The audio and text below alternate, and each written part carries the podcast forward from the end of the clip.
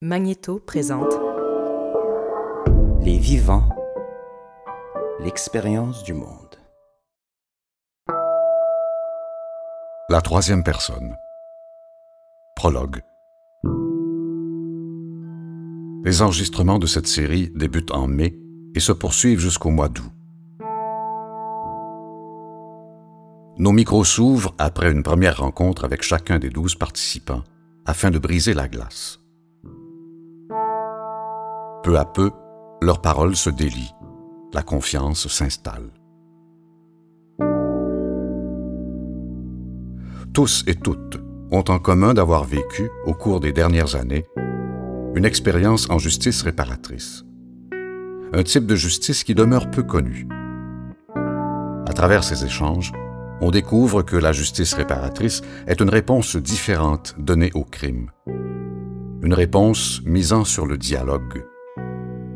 Elle implique la rencontre volontaire de trois parties. Une personne ayant été victime, une personne ayant commis un crime et un membre de la communauté. Un duo d'animateurs veille à cultiver un climat de confiance. Ensemble, ces personnes vont retourner sur les lieux du crime, dire quelles sont les conséquences de cet événement dans leur vie et explorer les chemins de réparation possibles. La troisième personne, ici, c'est le membre de la communauté. Présent lors de ces rencontres, il écoute et réagit à ce qui se dit au sein du cercle. Il incarne l'aspect collectif du crime, crime qui concerne et affecte l'ensemble de la société. Pour un instant, nous sommes, vous et moi, cette troisième personne.